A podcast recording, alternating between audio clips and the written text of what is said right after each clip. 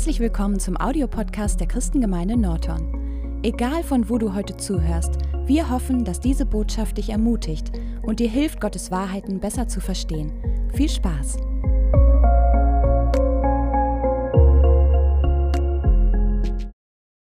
Guten Morgen erstmal.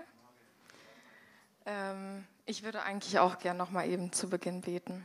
Ja, danke Herr, dass, dass wir heute wieder ja, ein Stückchen von dir kennenlernen dürfen, dich näher kennenlernen dürfen, Herr. Danke für die Möglichkeit, für die Gelegenheit und das Vertrauen, dass ich hier stehen darf, Herr. Ja, und bitte hilf mir einfach. In Jesu Namen. Amen. Also, ähm, als ich 13 war, habe ich mich bekehrt und ähm, da kam eine Einladung von Gott. Also Gott hat mich eingeladen. Aber er hat mir in dieser Einladung ein Versprechen gegeben. Also er hat mir etwas versprochen und er hat mir etwas nicht versprochen. Was er mir nicht versprochen hat, ist, dass ab jetzt alles einfach wird. Das steht übrigens auch ähm, in Johannes 16, Vers 33. Da sagt Jesus zu seinen Jüngern, in der Welt habt ihr Bedrängnis, aber seid getrost, ich, also Jesus, habe die Welt überwunden. Aber Gott hat mir auch etwas versprochen. Und zwar, dass ich ab jetzt nicht mehr alleine alles machen muss. Dass ich es nicht mehr aus eigener Kraft machen muss, sondern dass wir es zu zweit machen, Gott und Merle. Und auch das, ähm, ja, das steht in Matthäus 28, Vers 20. Da sagt Jesus, und siehe, ich bin bei euch bis ans Ende aller Tage bis ans Ende der Welt.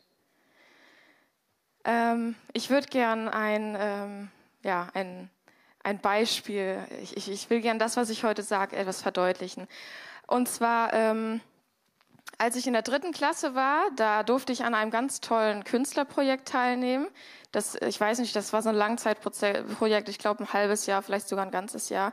Ähm, da haben wir die analoge Fotografie kennengelernt. Und äh, wir haben auch äh, gelernt, ähm, ja, diese Fotos in der Dunkelkammer zu entwickeln. Und zwar, ähm, ich, ihr seid sicherlich oder viele von euch sind sicherlich mehr oder weniger mit dem Prozess vertraut, aber ich fasse es einfach mal kurz zusammen. Da ist dieses, ähm, dieses analoge Foto, diese, ähm, diese Negativaufnahme. Und die wird ähm, mit Licht auf ein Medium gestrahlt, meistens Fotopapier. Also, also das Licht strahlt dieses Bild auf das weiße Papier. Und dieses weiße Papier bleibt erstmal weiß, da ist nichts zu sehen. Aber ähm, erst wenn dieses weiße Papier durch verschiedene Chemikalien getaucht wird, also eingetaucht, zweites, also durch so Bäder getaucht wird, dann wird das anschließend aufgehangen, das Bild, und dann kommt zum Vorschein dieses Foto. Also das, das wird einfach sichtbar durch diese, ja, durch diese Bäder. Und ich denke, so ist das auch ähm, mit uns Christen im Glauben. Also als ich mich bekehrt habe mit 13, danach dachte ich erstmal, hm, hat sich jetzt irgendwie nicht viel geändert. Ähm, aber es ist einfach dieses, es ist eine Reise. Es ist, äh, ich, ich will sagen, es ist wie diese Bedrängnis. Also Jesus oder Gott hat mir ja sogar gesagt, ich verspreche dir nicht, dass es einfach wird. Also in der Welt werdet ihr Bedrängnis haben. Aber in dieser Bedrängnis, in diesen Chemikalien wird Gott in uns sichtbar.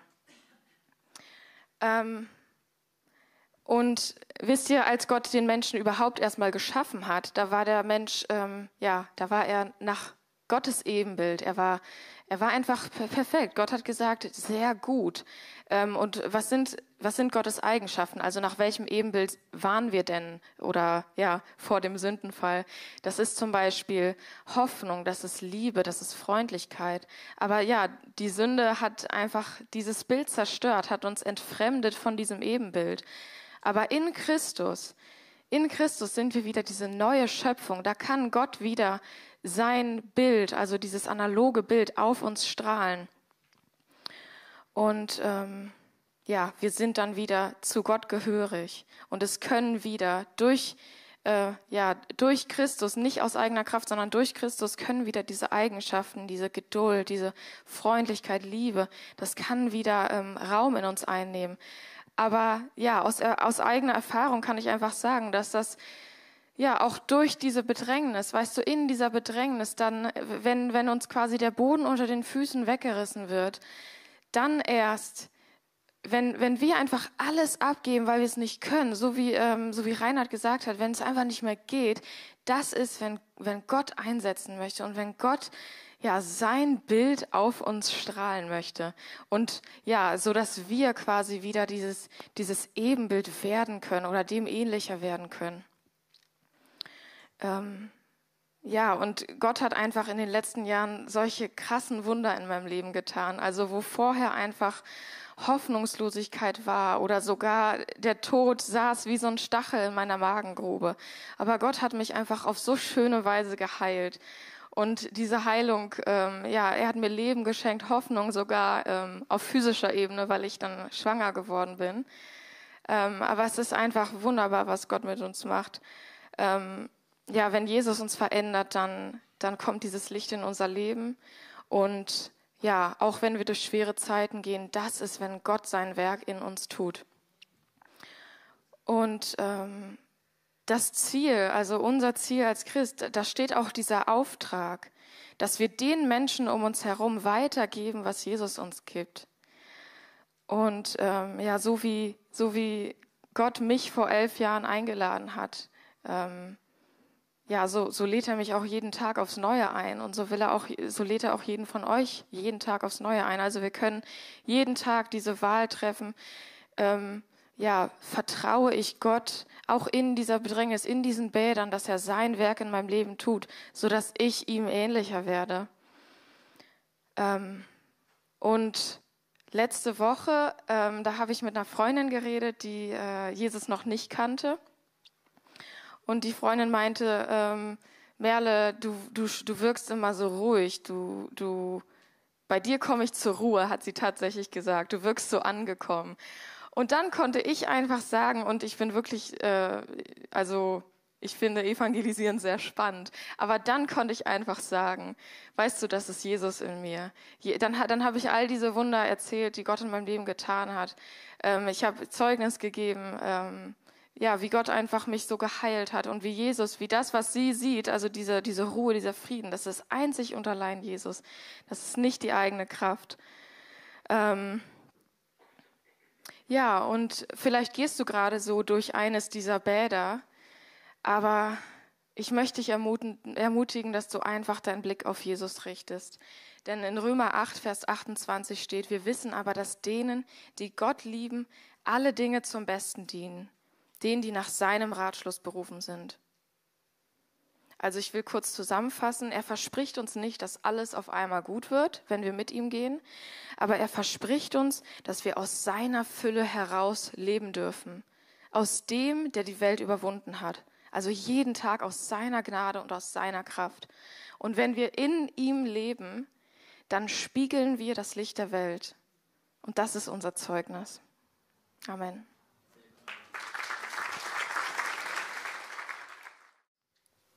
Danke, dass wir uns an dein Verheißung festhalten dürfen. Du hast gesagt, dass du mit uns bist, Herr. Und wie schön hat Merle das aufgeführt, Herr, dass, ja, dass nicht alles einfach ist, Herr. Aber du meinst es gut mit uns und selbst die schwierigen Zeiten nutzt du uns zum Besten, Herr. Danke dafür, Herr. Ich bete, dass du heute Morgen einen tiefen, tiefen Glauben in uns wächst und ein Vertrauen dir gegenüber, dass wir uns einfach fallen lassen dürfen in deine Arme, Herr. In Jesu Namen. Amen. Merle, ich weiß nicht, wie du es gemacht hast, aber du hast meine Notizen gespickt. Dein, dein, dein Freund ist IT-Chef, ne? Irgendwie, du hast dich bei mir eingehackt vielleicht. Ihr Lieben, wisst ihr, dass wir alle geprägt sind von unserer Vergangenheit? Ist dir das bewusst? Es gab ein Leben von, bei mir, vor diesem, du hast es mit 13 getan, ich habe ein bisschen länger gebraucht. Ich glaube, ich habe mich mit sechs Jahren bekehrt und dann nochmal bekehrt. Aber so dieses wirklich, dass ich sagte, Jesus, ich kapituliere vor dir, ich glaube, ich war 17 oder so. Einfach zu sagen, ich, ich, ich habe es verstanden. Und ich habe eigentlich nichts verstanden, aber ich habe etwas verstanden. Ich habe die Hand eingeschlagen. Aber diese Jahre davor, die haben mich unheimlich geprägt. Weißt du, das ist eine, ein, ich, ich weiß noch bis heute, es gab eine ganz tolle Predigt von, von ähm, Tanja irgendwann mal ähm, über die zwei Reiche. Ich weiß nicht, ob du dich erinnerst, es gibt ein Reich der Finsternis, wo, und dieses Wort benutzt man selbst in der Kirche nicht mehr so oft, wo der Teufel, der Satan, der Diabolos, der Zerstörer, der Lügner, der dein Feind regiert. Und du hast unter dieser Macht irgendwann gelebt. Du warst ein Sklave der Sünde. Das bist du, dessen ist man sich nicht bewusst, aber der Feind ist so geschickt und hat dich wie so eine Marionette einfach geführt und dich geprägt. Und dann kam Jesus, dieser Moment mit 13, mit 17. Ich weiß, ich hoffe, dass du diese Erfahrung gemacht hast, dass du weißt, dass du den Erlöser brauchst, dass du Jesus Christus brauchst, den, der für dich am Kreuz gestorben ist, der deine Sünde mit ans Kreuz genommen hat und gesagt hat, Teleus ist endgültig bezahlt, da ist keine Schuld zwischen dir und mir. Dann kam dieser Moment, wo er dich genommen hat und versetzt hat aus der Macht der Finsternis, aus der Autorität der Finsternis versetzt hat in das Reich des Sohnes der Liebe. Und jetzt bist du der unter der Autorität Jesu, der für dich ist, der mit dir ist, der einen Bund mit dir gemacht hat und gesagt hat, ja, auch wenn die Zeiten manchmal schwer sind, ich bin bei dir. Und ich liebe dich und ich werde dich niemals ausnutzen, ich werde dich niemals fertig machen, ich werde dich niemals all das, was der Feind vor mit dir gemacht hat. Das ist unser Zustand. Wenn du ein Kind Gottes bist, dann lebst du jetzt unter der, unter der Macht, unter der Autorität Jesu, unter diesem liebenden König, der sich selber hingegeben hat. Ich, ich höre mich selber reden und ich denke, Markus, hast du das wirklich begriffen? Ich wünsche mir so viel mehr Offenbarung darüber. Paulus sagt das so schön in, in der, im Epheserbrief, betet er für die Gemeinde, Herr, gib uns erleuchtete Augen, damit wir sehen, mit, äh, für, für, welche Berufung du uns äh, äh, berufen hast, welche Kraft in uns lebt und welches Erbe noch auf uns zukommen wird. Erleuchte meine Augen, lass mich sehen jetzt mit diesen erlösten Augen und nicht mit den Augen aus meiner Vergangenheit, die manchmal, du hast so schön über über ähm, das, das Foto machen, aber in der Fotografie gibt es auch Filter. Ja? Du kannst einen Filter immer noch auf deiner Linse haben. Du siehst immer noch die Dinge so wie aus der Vergangenheit. Und weißt du, das ist das, wo Gott die ganze Zeit mit beschäftigt ist, dich zu verwandeln, wie Merle sagt, in dem Ebenbild Gottes. Von Herrlichkeit zu Herrlichkeit wirst du verwandelt in das Ebenbild Gottes. Und was ist Herrlichkeit? Herrlichkeit ist so abstrakt, oder? Was ist Herrlichkeit? Ich finde so eine schöne Definition in Johannes 1,14, da heißt es, dass wir die Herrlichkeit des eingeborenen Sohnes gesehen haben, eine Herrlichkeit voller Gnade und Wahrheit. Wenn du Gott begegnest, dann begegnest du erstmal Gnade. Da begegnet dir nicht der Zeigefinger, du böser Markus, du hast wieder Mist. Nein, es kommt erstmal Markus, da ist eine Schuld. Ich begnadige dich, ich beschenke dich. Wenn du die Predigt von Steve nicht gehört hast, dann hör sie die an von vor zwei Wochen, glaube ich. So schön Gnade. Und dann kommt Wahrheit. Und dann sagt der Markus, komm mal her. Wir müssen mal darüber reden, damit du es nicht wieder falsch machst. Und wenn das, dieser Prozess in deinem Leben immer wieder passiert, dann wirst du immer mehr verwandelt wie Jesus. Ein wunderbarer Prozess. Und wisst ihr, das ist dieser Prozess, wofür wir eigentlich geschaffen sind. Wir haben dieses Loch, von, der, von dem ähm, Melanie gesprochen hat. Spürst du dieses Loch in dir? Wir, wir haben die Ewigkeit ins Herz gelegt bekommen. Glaub keinem Nachbarn, keinem Arbeitskollegen, niemand, deiner Freundin, wie auch immer. Ich habe mit Nachbarn gesprochen, die sagen, ach Markus, weißt du, erst du mit deiner Kirche immer, ja, hör mal mit Kirche auf. Ich bin von meinen Eltern in die Kirche geprügelt worden. Ich hatte keinen Bock auf Kirche und dann hast du eine vom Latz gekriegt. Also mit Kirche bin ich durch. Und nach dem Tod, ja, dann ist es halt dunkel, dann ist es vorbei. Lass uns das Leben genießen, wie es ist, und dann ist es vorbei. Und ich weiß, Mädchen, du erzählst mir was, was du selber nicht glaubst. Du spürst ganz tief in dir, dass es eine Ewigkeit geht, gibt, sonst hättest du diese Angst nicht vor dem Tod. Wenn doch alles vorbei ist und dann hat man das Leben genossen, dann ist es vorbei, dann brauchst du auch keine Angst haben, oder? Die Menschen haben Angst vor dem, weil sie nicht wissen, woher sie kommen und wohin sie gehen und wissen eigentlich auch gar nicht ihre Bestimmung, wofür sie sind. Wir sind beschäftigt mit, mit Gleichnissen, ja, und ich werde gleich über ein Gleichnis sprechen und ich, weiß ich habe dieses Gleichnis aufs Herz bekommen und ich konnte da nicht sehr viel mit anfangen. Und ich, ich musste wochenlang damit schwanger gehen, was, was, was Gott eigentlich damit sagen möchte. Das ist das Gleichnis von den Arbeitern im Weinberg, die alle ein Denar bekommen haben. Der eine oder andere mag das kennen, werden wir uns gleich genauer angucken.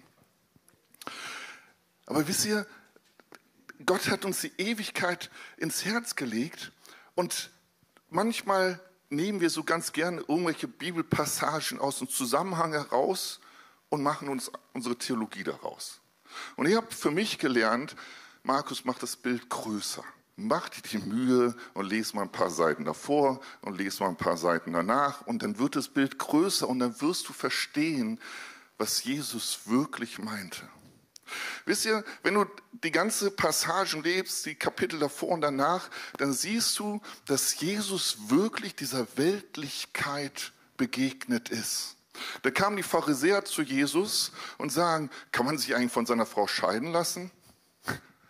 Und Jesus betrachtet das geistlich. Die Menschen haben das nur weltlich gesehen. Die haben gesagt, ja, aber Mose hat doch einen Scheidebrief uns erlaubt und so weiter. Wenn meine Frau jetzt wirklich nicht so tough ist, dann Mann, es gibt so viele Frauen, dann geht es? Ist es okay? Total weltlich. Das ist das, was die Welt heute lebt, ja? Wenn ich keinen Bock mehr auf meinen Partner habe, dann, hey, da gibt es doch genug andere, dann ja, entscheide ich mich halt und dann fängt man, auch diesen ganzen Schmerz damit verbunden ist, der wird nicht erzählt. Anschließend lest ein bisschen weiter, dann kommen Kinder zu Jesus, werden Kinder zu Jesus gebracht und die Jünger, die eigenen Jünger sagen, hey, nee, nee, stopp hier, geht mal weg, ihr Plagen. Ist es manchmal nicht auch in unserer Welt hier? Sei leise, still. Kinder sollen sich so, so benehmen, dass es für die Erwachsenen kompatibel ist. Und wenn ein Kind stört, dann wird es halt weggemacht. Ist doch kein Problem. Zahlt doch die Krankenkasse. Das ist unsere Gesellschaft, das ist die Welt. Und Gott, Jesus sagt, lass die Kinder zu mir kommen, denn ihnen gehört das Himmelreich. Ein völlig anderes Denken, oder? Und dann kommt ein Mann zu Jesus und sagt genau diese Frage, die Melanie sagte. Wie bekomme ich ewiges Leben? Das ist eigentlich die zentrale Frage unseres Lebens, ja? Nicht, ob meine Lieferung bei Amazon wirklich innerhalb von 24 Stunden geliefert wird oder ob ich was auch immer. Ja, wir sind manchmal so weltlich unterwegs und regen uns über Kleinigkeiten aus, auf. Amelia hat so ein bisschen erzählt, die Tochter, ach die Tochter, die Frau von Felix, wo, wo ähm, Eddie und die Mannschaft jetzt in Südafrika, äh, nicht in Südafrika, in Ungarn, äh, Uganda sind. So, sorry die Nacht war kurz. Uganda sind, und, und sie hat gesagt, Leute, wir sind arm, wir sind wirklich arm, aber wir sind auf der anderen Seite geistlich echt reich. Und ich sehe eure, euren Reichtum, aber ich sehe auch eure Armut. Das hat mich betroffen gemacht. Er sagte, wenn, ich wenn sie, sie sagte, wenn sie in Afrika betet, der Himmel ist offen. Und dann bete ich hier, ich, die gleiche Amelia, mit meinem gleichen Herrn und ich habe das Gefühl, hier ist eine Decke. Kann es sein, dass wir in unserer westlichen Welt, die so voller Komfort und wie die Made im Speck lebt, manchmal so weltlich meine Linse noch dieser Weltlichkeit habe? Ich spreche zu mir selber. Worüber ärgere ich mich? Dass die Spülmaschine kaputt ist und die Welt geht jetzt unter? Früher hat man mit Hand gewaschen und hatte tolle Familienzeiten gehabt. Ne? Heute musst du mit deinen Kindern streiten, dass sie den Teller in die Spülmaschine schmeißen. Wir regen uns über alberne Sachen auf. Es geht um die Ewigkeit. Das ist die, die, die tiefste Frage. Eigentlich, Herr, wie kriege ich ewiges Leben? Und die, die die Bibel kennen, wissen, was Jesus geantwortet hat. Er erzählt ein bisschen von den zehn Geboten. Du sollst nicht stehlen. Du sollst nicht töten. Du sollst keinen Ehebruch begehen. Und stattdessen sollst du deinen Nächsten lieben, sollst Vater und Mutter ehren. Und dann sagt dieser Typ ernsthaft, also ich weiß nicht, ob ich das sagen könnte, er sagt, habe ich alles getan. Ich bin korrekt, Jesus. Wie kann man das sagen? Wenn ich ehrlich zu mir bin, wie oft habe ich meine Eltern nicht geehrt? Wie oft habe ich gestohlen? Wie oft habe ich falsch Zeugnis gesprochen, zum, damit ich gut dastehe? Ganz oft. Mein, mein Schuldschein ist sehr lang. Ich bin so dankbar, dass der am Kreuz ist, dass ich nicht mehr unter Verdammnis bin. Aber er sagt, hey, Jesus, ich habe das getan. Und dann sagt Jesus, dann verkaufe alles, was du hast und gib es den Armen. Das ist eine Ansage, oder? Was würdest du dann antworten? Würdest du sagen, ja, Jesus, eine gute Idee. Hier ist mein Scheckbuch, EC-Karte, Visakarte, Autoschlüssel, Laptop, iPad, kannst du alles haben. Weil er sagt, verkaufe alles und dann folge mir nach. Es geht nicht einfach darum, dass man sein Stuff los wird, es geht darum, um Nachfolge. Und bei diesen Menschen, und ich glaube, da ist vieles bei mir, manchmal hindert meine Nachfolge mich oder meine Nachfolge hindert, wird gehindert durch das, was ich alles habe, was ich festhalte was ich nicht so gerne loslasse. Diesen, diese Bequemlichkeit, dieser Reichtum, diese, was ist, wenn Gott zu uns sagen würde, zieht jetzt nach Güstrow? wo wir letzte Woche waren. Und es ist eine ganz tolle Gemeinde. Das, ist, oh, das wäre echt nie einfach für uns, oder? Wir lieben Nordhorn. Es ist so schön hier. Diese Kanäle und ihr, das, das loszulassen. Was ist, wenn Gott uns rufen würde oder einen von euch irgendwo hinrufen würde, wo du nicht unbedingt hin möchtest? Bist du bereit? Hast du die Ewigkeit im Blick oder hast du auch diese Brille, die ich ganz oft habe von Weltlichkeit? Und dann heißt es, dieser Mann ging betrübt weg, denn er hatte viele Güter. Ich glaube, ich würde auch weggehen. Ich bin ganz ehrlich. Ich glaube, da muss Gott an meinem Herz noch ganz schön arbeiten. Wirklich loszulassen. Und ihm hundertprozentig nachzufolgen. Und dann kommt unser wunderbarer, kleiner, vorlauter und doch so vorbildlicher Petrus aufs, auf die Bühne und sagt, weil die Jünger waren erschrocken. Die haben gesagt, wer soll dann errettet werden? Dann kann ja keiner errettet werden. Und Jesus sagt, ja, es ist schwieriger, dass ein Kamel durchs Nadelöhr geht, als dass ein Reicher ins Himmelreich geht. Aber bei Gott sind alle Dinge möglich. Oh, was bin ich dankbar für meinen Gott. meine, meine noch nicht verändert, oder mein noch nicht veränderter Status soll mich nicht verhindern, in den Himmel zu gehen, weil Gott mich mit Gnade beschenkt, nicht mit meinen Werken. Ja, ich weiß, mein Herz muss noch so verändert werden. Wirklich. Aber Gott hat ein, eine Entscheidung getroffen, das, was Merle sagte. Er hat eine Entscheidung getroffen. Dieser Markus geht mit mir in den Himmel. Und wenn du Gottes Kind bist, dann hat er eine Entscheidung getroffen und dann wirst du vielleicht, wie, wie 1. Korinther 3,5 sagt, wie durchs Feuer errettet werden. All deine Werke, die du mit Stroh, Holz und was weiß ich gebaut werden, die werden verbrennen und du wirst wie durchs Feuer errettet werden. Aber du bist da. Du bist da. Jesus hat am Kreuz bezahlt. Sein, sein Werk am Kreuz ist meine Errettung, nicht meine Taten. Wir werden nicht durch Werke errettet. Versteht das ganz genau. Und trotzdem will Gott dich gebrauchen. Und dann sagt Petrus, ja, aber was ist denn mit uns? Wir haben eigentlich genau das gemacht, was du diesem reichen Jüngling gesagt hast. Ne? Wir folgen dir nach und wir haben alles hinter uns gelassen unser schönes Boot, was ich letztes Jahr erst lackiert habe. Ja, diese, diese Goldquelle, weiß ich, Mann, was habe ich in meinem Business richtig Geld gemacht. Jesus, wir haben das alles hinter uns gelassen. Unsere Familie haben wir hinter uns gelassen. Wir haben alles getan. Was ist eigentlich mit uns? Wie sieht es mit uns aus? Was springt denn für uns jetzt raus, Jesus?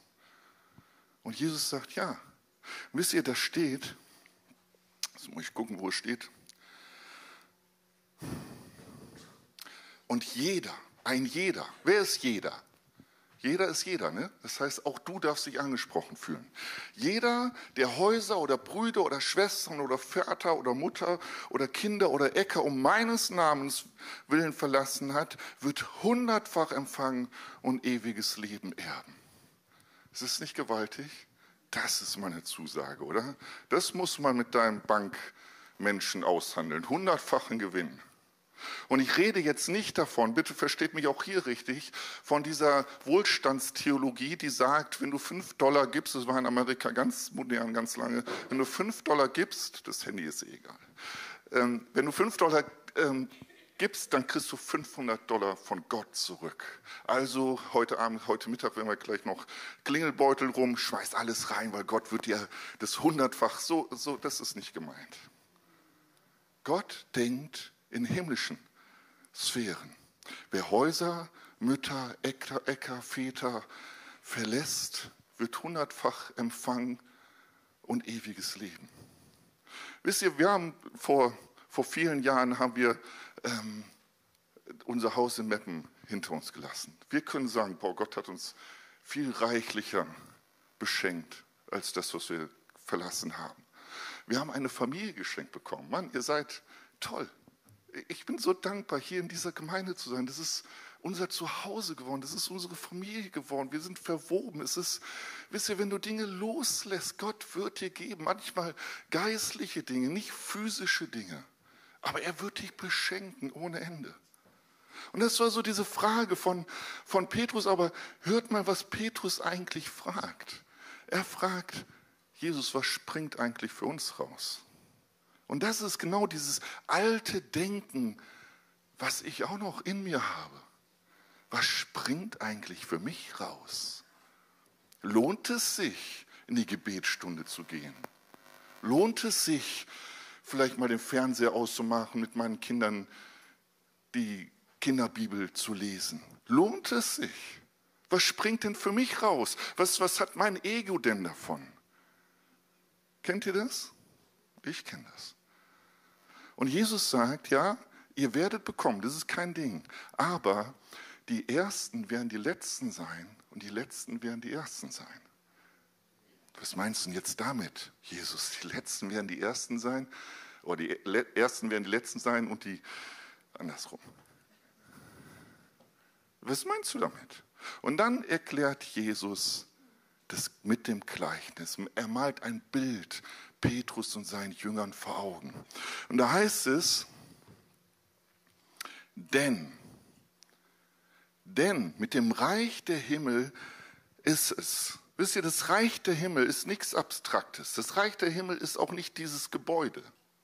Das Reich der Himmel ist das oder der Ort, wo du als Kind Gottes unter der Herrschaft Gottes, wo Gott, wo Jesus der König ist, präsent bist. Wenn du in einem Raum kommst, im Aldi, im Lidl, im Rewe, du kommst rein, dann bringst du automatisch ein bisschen Reich Gottes mit rein. Warum? Weil du ein Botschafter in seiner Stadt bist, weil du Salz, Licht, was auch immer bist. Ich, da, wir machen uns das manchmal nur nicht so bewusst. Du stehst genauso wie alle anderen in der Kasse bei Aldi und denkst, du bist einer von den anderen. Nein, du bist nicht einer von den anderen. Da gibt es einen Unterschied. Du bist Salz und Licht. Du bist ein Stück Reich Gottes. Du stehst unter der Autorität Gottes. Und wenn es gut ist und so wie Merle sagte, wenn du schon ein bisschen verändert bist, dann wirst du vielleicht an der Kasse, die sehr lange ist, die, die Schlange sehr lange ist und alles in dir sagt, warum machen die keine zweite Kasse auf? Ich könnte jetzt. Lässt du noch die anderen vorgehen? Vielleicht. Weil der, wer der Größte sein will, soll aller Diener sein, oder? Da geht es gar nicht um dich. Lass den anderen noch vorgehen. Mann, Du hast noch 80 Jahre vielleicht, wenn es gut geht. Da kommst du jetzt auf die Minute nicht an, oder? Mein Wesen muss verändert werden. Du gehst in den Aldi und du bringst ein bisschen Reich Gottes mit. Ist uns das bewusst? Überall, wo du bist. Einst war ich Finsternis. Jetzt oh, bin ich Licht. Wandel auch als Kind des Lichts. Das ist jetzt mein Job. Das ist meine lebenslange Veränderung, mit der Gott beschäftigt ist. Denn das Reich Gottes ist wie mit einem Hausherrn, der ganz früh morgens hinausging, um Arbeiter in den Weinberg einzustellen. Nachdem er aber mit den, mit den Arbeitern um einen Denar den Tag übereingekommen war, sandte er sie in den Weinberg. Und als er um die dritte Stunde ausging, sah er andere auf dem Markt müßig stehen. Und er sprach, geh auch ihr hinaus in den Weinberg, und was recht ist, werde ich euch geben. Sie aber ging, wieder, äh, äh sie aber ging hin. Wieder aber ging er hinaus die, äh, um die sechste und um die neunte Stunde und machte es genauso. genauso. Als er aber um die elfte Stunde hinausging, fand er andere stehen und spricht zu ihnen, was macht ihr den ganzen Tag so müßig? Sie aber sagt, weil uns niemand eingestellt hat, er spricht zu ihnen, geht auch ihr in den Weinberg. Wisst ihr, da ist ein, ein Weinbergbesitzer, der ein Problem hat. Der hat nämlich eine reife Ernte. Und er braucht Arbeiter. Hat Jesus nicht gesagt, die Ernte ist reif, aber es sind wenige Arbeiter? Und deshalb geht er raus um 6 Uhr morgens an einen Platz, wo er weiß, da sind Leute, die kann ich einfach senden. Bist du an so einem Platz zwischendurch, wo Gott dich senden kann? 6 Uhr morgens ist früh, ne? Wann machst du deine stille Zeit? Stille Zeit ist so ein grausames Wort. Wann hast du deine deine Prioritätszeit mit Gott, deine Zeit, wo du sagst, Handy aus. Ich gehe bei uns auf dem Dachboden ganz oben, wo mich keiner stört. In meinen Sessel, an meinen bestimmten Platz zu meiner bestimmten Zeit. Und möchte Gott begegnen, damit er mich senden kann. Aber er geht nicht nur um 6 Uhr morgens, er geht um 9 Uhr nochmal raus, er geht um 11 Uhr noch, 12 Uhr nochmal raus, er geht um 3 Uhr nochmal raus, 15 Uhr und um 17 Uhr. Es ist mit den Gewerkschaften heute kaum zu verhandeln, aber damals hat man zwölf Stunden gearbeitet. Ja, von 6 Uhr morgens bis 6 Uhr abends. Und dann macht, sagt, der, sagt der Herr, weil er diese, diese, diese, diese Ernte hat, die er reinbringen muss, geht, ich sende euch Arbeiter. Wisst ihr, er hat eine verderbliche Ware. Wer hat Weinstöcke bei sich im Garten? Gibt es ein paar? Also ich habe meine dieses Jahr nicht gepflückt. Ich hatte irgendwie, ich, keine Zeit oder keinen Bock oder ich weiß es nicht. Die schmecken eh nicht so gut bei uns. Die sind dran geblieben. Zwei Wochen später habe ich mir die Dinge angeguckt und dann wollte ich es auch nicht mehr pflücken. Wisst ihr, dass Gott eine verderbliche Ware hat?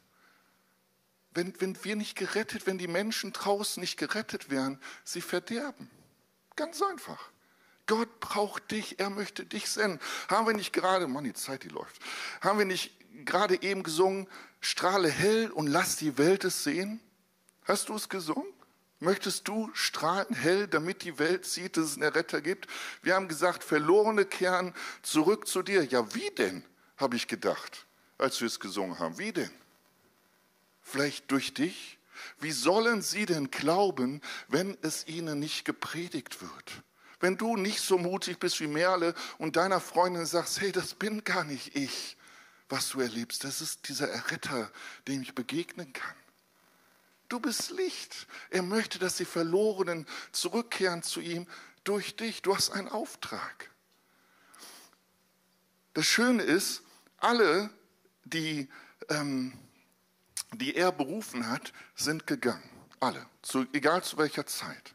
Weißt du, die ersten haben noch verhandelt mit ihm, ne, die um 6 Uhr da waren, um ein Denar. Und ein Denar ist der Arbeitslohn oder der Tageslohn, mit dem du zur damaligen Zeit gut satt werden konntest, womit du deine Rechnung bezahlen kannst. Was verhandelst du mit Jesus? Ja, wenn ich irgendwann in Rente bin, dann werde ich. Ja, wenn das Haus mal abbezahlt ist, ja, dann werde ich. Ja, wenn ich meine Ausbildung beendet habe, ja, dann werde ich. Ja, wenn die Kinder mal groß sind, dann werde ich. Verhandeln wir manchmal ganz komisch mit Gott? Gott will dich benutzen. Du, mit deiner Persönlichkeit an dem Ort, wo du bist. Ich werde die Menschen nicht erreichen, die du erreichst. Jesus will dich gebrauchen. Die anderen hatten viel mehr Vertrauen. Weißt du, die sind um 9 Uhr da gewesen und dann später bis zu 15 Uhr, 19, 17 Uhr. Und Jesus sagte einfach nur, geht, ich werde euch geben, was recht ist. Das ist Vertrauen, oder? Verhandel nicht mit Jesus. Er wird dir geben, was recht ist. Trachte zuerst nach dem Reich Gottes und er wird dir alles geben, was du brauchst. Nicht nur Eddie hat ein Wunder, äh, ein, ein Buch geschrieben oder ein, äh, könnte ein Buch schreiben, er hat es gemacht, aber ich hoffe, dass viele das könnten, von der Versorgung Gottes. Wir haben es erlebt, unsere ganzen 27 Jahre, an den Punkten, wo wir in unserer Ehe zuerst nach Gottes Reich getrachtet haben. Er hat uns immer versorgt. Manchmal durch Bedrängnis, manchmal am 20. mit den Tränen in den Augen, was sollen wir essen? Aber am 21. war das Geld da. Wir haben nie gehungert. Wir haben immer unsere Rechnung bezahlen können. Glaub Jesus. Wisst ihr, aber er sagt zu den Leuten, und er schimpft nicht. Das finde ich das Coole an Jesus. Er ist nicht der, der schimpft. Aber er stellt einfach eine Frage, so wie er damals im Garten Eden auch einfach nur eine Frage gestellt hat, wo bist du? Meinst du, Gott wusste nicht, wo, wo, wo, äh, Adam und Eva waren? Der, der die Welt erschaffen hat, stellt eine Frage, weil er selber das von denen holen muss? Aber er stellt auch uns eine Frage. Was seid ihr so müßig? Das ist ein Wort, was ihr alle so oft brauchen, ne? müßig. Bist du müßig? Weißt du, müßig heißt eigentlich, was bist du so unproduktiv? Warum kommst du nicht in die Pötte? Was ist los mit dir? Und das stelle ich mir manchmal auch. Markus, was ist los mit dir? Warum ist es so, weißt du, Andreas und ich haben ganz ehrlich die, am Freitag miteinander gesprochen, warum ist es immer so schwierig für mich, in die Gebetsstunde zu gehen? Ich habe echt gemerkt und habe das einfach so oft mit Andreas geteilt. Ich habe eigentlich gar keinen Bock. Was bist du so müßig? Warum bist du so müßig? Warum hast du für die geistlichen Dinge manchmal einfach keinen Bock? Was ist mit dir? fragt Jesus in Liebe. Nicht mit dem Zeigefinger, nicht mit dem Rohrstock, nicht mit, mit den Handschellen, so und jetzt werden wir dich abführen, weil du müßig warst. Nein, er fragt dich nur, warum? Was ist los mit dir? Wisst ihr, dass es ein Vorrecht ist für den König der Könige, im Weinberg zu arbeiten?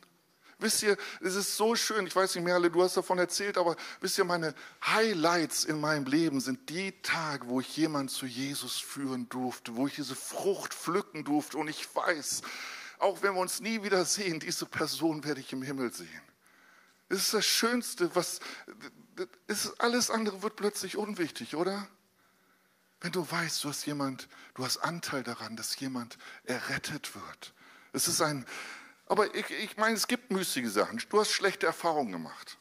Du hast kein Lob bekommen. Wisst ihr, wir brauchen Lob. Und dann kriegst du kein Lob und du arbeitest und arbeitest und keiner sieht es und kriegst vielleicht sogar noch Kritik und dann schmeißt du einfach die Flinte ins Korn, wie man so schön sagt. Wisst ihr, die können mich mal. Ich habe mich so hingegeben und dann kriegst du auch noch einen reingedrückt. Gibt es das manchmal in der Gemeinde? Kann es sein, dass Menschen mir geholfen haben, in den Diensten, die ich habe, die ich nicht genug geehrt habe? Ja, bestimmt. Und dann wird man so müde und man schmeißt es einfach hin. Vielleicht hast du auch gar keine Vision. Es gibt diese, diese Geschichte von dem Menschen, der ein Stückchen pflastert, einfach ein bisschen ein paar Steine pflastert. Und dann fragt jemand diese Menschen, was machst du hier? Ja, ich pflaster. Ich pflaster hier, das mache ich jeden Tag, ich pflaster hier, ich bin Pflasterer. Und dann gehst du fünf Meter weiter, fragst einen anderen Pflasterer, fragst, was machst du hier? Und er sagt, ich baue einen Weg. Da ist eine Brücke, die gebaut wird. Und, und ich bin für dieses kleine Stückchen zuständig, damit Nationen verbunden werden, dass Menschen, ob arm oder reich, diese Brücke begehen können. Ich bin ein Pflasterer und ich habe ein, ein kleines Stückchen daran. Kann es sein, dass uns manchmal die Vision fehlt, wenn wir zur Gebetsstunde gehen? wenn wir in den Hauskreis gehen, wenn wir irgendetwas machen und wir machen es, weil man es ja schon immer gemacht hat, aber alles in dir sagt eigentlich, äh, ich habe keinen Bock, aber ich bin ja ein guter Christ und ich muss das jetzt, und es wird ja von mir verlangt. Gott hat eine Vision für dich. Wenn dieses Puzzlestück fehlt, dieses kleine Stückchen, wenn du fehlst, ist das Bild nicht komplett. Und du kannst Dinge tun, die ich nicht tun kann. Gott braucht dich. Gott hat einen, einen Wert in dein Leben hineingelegt. Und ist es manchmal mühsam? Kriegt man manchmal kein Lob? Kriegt man manchmal eher Kritik? Wird man manchmal müde? Jesus war müde, war am Jakobsbrunnen, hat gesagt, holt ihr mal Essen, ich bin müde, ich ruhe mich aus. Das ist okay, wir dürfen müde werden. Aber bleib nicht in dieser Müdigkeit. Geh raus. Bist du müßig? Ich frage dich heute Morgen, bist du müßig? Gott möchte dich gebrauchen. Und dann war diese zweite Gruppe, und dann, dann, sagt, dann kommt diese, diese Erklärung von, die Ersten werden die Letzten sein, die Letzten werden die Ersten sein. Wisst ihr, da sind jetzt alle am Arbeiten gewesen, zwölf, oder nicht alle, die Ersten haben zwölf Stunden gearbeitet. Und dann sagt der Hausherr äh, zu seinem Verwalter, so zahl den Lohn aus. Und das ist jetzt schon ein bisschen tricky, oder? Da sagt Jesus, und fang an bei denen, die du als letztes eingestellt hast. Das ist frech, oder? Ich meine, die anderen haben zwölf Stunden gearbeitet, die sehen aus, als ob sie im Schlamm gebadet haben, die sind voll verschwitzt, haben Sonnenbrand, haben, die können ihre Finger nicht mehr spüren und dann müssen sie sich noch hinten anstellen und kriegen die, die eine Stunde nur gearbeitet haben, den Lohn? Das ist doch Jesus. Das macht man nicht. Aber das macht Jesus. Warum? Um uns einen Spiegel zu halten. Die, die Leute fingen an, die, die als letztes dann den Lohn bekommen haben und zwölf Stunden gearbeitet haben, fingen an zu murren und an zu diskutieren mit dem Hausherrn. Haben gesagt, hey, das ist sowas von unverschämt, Jesus. Und dann kriegen wir, müssen erstmal warten, und dann kriegen wir auch nur ein Denar, das Gleiche, was die anderen bekommen haben. Das ist frech, das ist nicht in Ordnung. Und Jesus sagt, hey, darf ich nicht mit meinem machen, was meins ist? Und damit, ich, es ist mein Geld. Wir haben doch einen Deal gehabt, oder? Und dann sagt Jesus, oder ist euer Auge etwa böse? Ich weiß nicht, was ist ein böses Auge?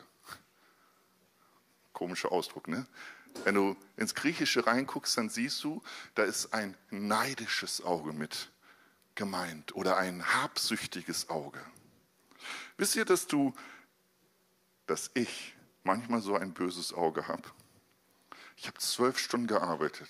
Jesus, ich war wirklich schon um sechs Uhr morgens auf meinen Knien. Das mache ich selten, aber ich war dann an diesem Morgen auf meinen Knien. Ich habe extra stille Zeit gemacht. Ich habe auch mehr Kapitel gelesen. Ich war sogar diesmal lieb zu meiner Frau und, und irgendwie, ich habe doch alles richtig gemacht. Und jetzt sehe ich, dass Andreas mehr gesegnet wird als ich.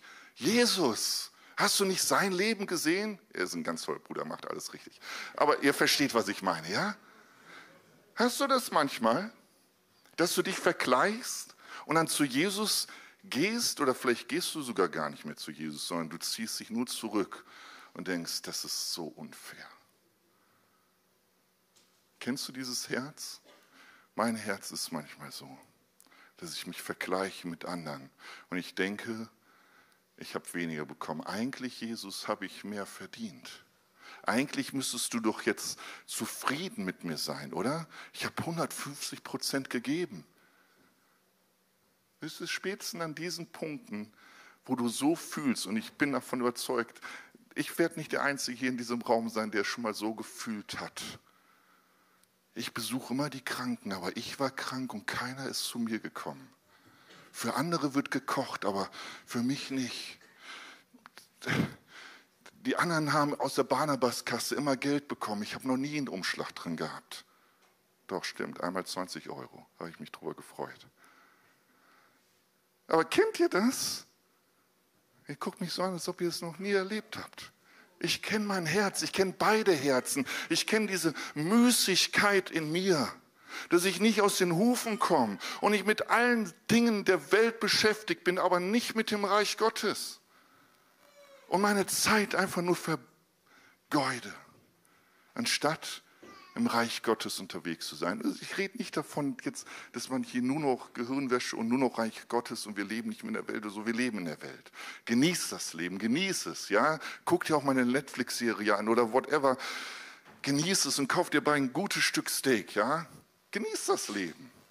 Aber es ist nicht das Leben. Das eigentliche Leben ist das, wenn ich Dinge bekomme, die für die Ewigkeit sind, wo man mir nicht die Dinge glauben kann. Wisst ihr, es ist das gleiche Herz wie das von, den, von Martha und Maria. Martha ist dann zu Jesus gegangen und hat gesagt, kümmert dich das nicht, dass mein, meine Schwester hier faul rumliegt und ich, ich arbeite? Und was sagt Jesus? Du machst viel Lärm und Rummel. Boah, was für ein Lob. Es ist das gleiche Herz von dem verlorenen Sohn, und ich meine den Älteren, der nicht mitfeiern konnte und sagte, Jesus, ich habe alles gemacht. Ich war dir immer gehorsam und ich habe hier gearbeitet ohne Ende. Aber mir hast du nie ein Kalb geschlachtet. Ich durfte nie fröhlich sein mit meinen Freunden. Gemeinde kann so anstrengend sein, oder? Gemeinde kann so, nie habe ich hier Freude. Ich muss ja nur dienen. Das ist Familie. Hey, lass uns Spaß miteinander haben. Spaß und dabei arbeiten.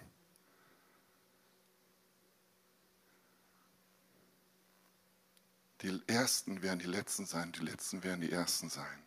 Das Versprechen gilt, Jesus wird dich belohnen. Er wird dich belohnen. In der Ewigkeit und hier. Aber er wird auch an deinem Herzen arbeiten. Und ich kann nur sagen, mein Herz braucht das. Und wenn es okay ist, würde ich gerne noch beten. Ich weiß nicht, ob das Lobpreisteam noch kurz nach vorne kommen darf. Sind alle so weit weg. Okay, dann machen wir es ohne. Aber ihr Lieben, ich möchte eigentlich für zwei Dinge beten. Und vielleicht traust du dich sogar und kommst aus der Reihe, ich weiß es nicht. Aber hier, lass hier den Platz sein für die Leute, die müßig sind, die einfach müde geworden sind, die verletzt sind, vielleicht wirklich von Geschwistern verletzt worden sind und sich zurückgezogen haben, gesagt haben, in dem Verein arbeite ich nicht mehr mit. Die eigentlich andere Erwartungen an Gott hatten und aus dieser Erwartung, die sie hatten, enttäuscht wurden und aus der Enttäuschung sich zurückgezogen haben. Es ist heute ein wunderbarer Tag, neu zu sagen, Herr, hier ist mein Leben. Hier ist mein Leben. Egal, ob ich Lohn von irgendeinem bekomme, ich erwarte Lohn von dir. Und wenn ich hier, dann in der Ewigkeit. Ihr Lieben, lasst uns das ernst nehmen. Es ist so schön, in, Gemeinde, in, in dem Weinberg Gottes zu arbeiten. Es ist anstrengend und es kostet dich Schweiß und Blut vielleicht. Aber es ist das Beste, was du mit deinem Leben machen kannst, weil das ist der Wert deines Lebens. Aber es gibt auch vielleicht diese andere Gruppe, die, die eine Bitterkeit in sich bekommen hat, selbst Gott gegenüber. Und gesagt haben, eigentlich müsstest du mich mehr belohnen. Und vielleicht spricht dich das an. Und ich möchte dich beten, wenn du magst, komm aus den Reihen, mach es sichtbar, stell dich heute Morgen diesem wunderbaren Herrn zur Verfügung. Wisst ihr, Paulus sagt, was kein Auge gesehen hat und kein Ohr gehört hat, ist denen bereitet, die Gott lieben. Und wenn die Welt noch so schwierig ist, dein Leben noch so schwierig ist, du wirst Dinge sehen in der Ewigkeit, die du dir heute nicht vorstellen kannst. Oh Jesus, ich möchte erst beten für die, die müßig geworden sind, die, die so eine Mühsal haben, die so, so eine Schwere haben, die, die sich vielleicht aus Verletzung oder Müdigkeit oder falschen Erwartungen sich zurückgezogen haben und eigentlich nicht mehr in deinem Weinberg arbeiten wollen. Vater, ich bete, dass du sie heute Morgen neu berührst. Und du schillst nicht und du schimpfst nicht. Du fragst nur, was ist das, warum du so müßig bist? Und vielleicht magst du jetzt einfach leise vor dich sagen, Vielleicht weißt du es, dass du sagst, Jesus, deshalb. Aber ich gebe es dir jetzt Sinn und ich möchte mich jetzt senden lassen. Jesus, ich bete, berühre jeden meiner Geschwister und auch mein Herz, wo ich mich zurückgezogen habe und ach, eigentlich nicht in der Bestimmung lebe, für die du mich gemacht hast wo dieses Puzzlestückchen, der kleine Markus, dieses Puzzlestückchen fehlt und dein Puzzlestückchen fehlt in dem ganzen Bild. Jesus, locke du wieder. Wir wollen unter deinem Joch gehen, Herr. Und Vater, da, wo wir Erwartungen haben, dass du uns vielleicht anders belohnt hättest, jetzt schon, wo wir im Vergleichen leben, wo wir, wo wir ein böses Auge haben, wo wir im Neid leben, Herr Herr, du bist ein gerechter Gott und du gibst das, was wir verwalten können. Du gibst das, was gut für uns ist. Und Vater, wir wollen sagen Danke. Danke, ob es viel oder wenig ist, für das, was du gegeben hast, weil wir haben kein Recht, überhaupt irgendetwas zu bekommen, Herr. Wir wollen dir die Ehre geben und sagen Danke, dass du uns würdig erachtest, in deinem Reich zu arbeiten. Dir sei die Ehre, in Jesu Namen. Wir freuen uns, dass du dir die Zeit genommen hast, diese Botschaft zu hören. Wir als Christengemeinde Nordhorn lieben Gott leidenschaftlich und wollen seine Liebe zu den Menschen in der ganzen Welt tragen. Wenn du uns weiter kennenlernen willst, fühl dich herzlich zu unseren Gottesdiensten und Connect-Gruppen eingeladen. Oder nutze unsere Website www.christengemeinde.com oder Facebook und Instagram, um mit uns zu connecten. Bis bald!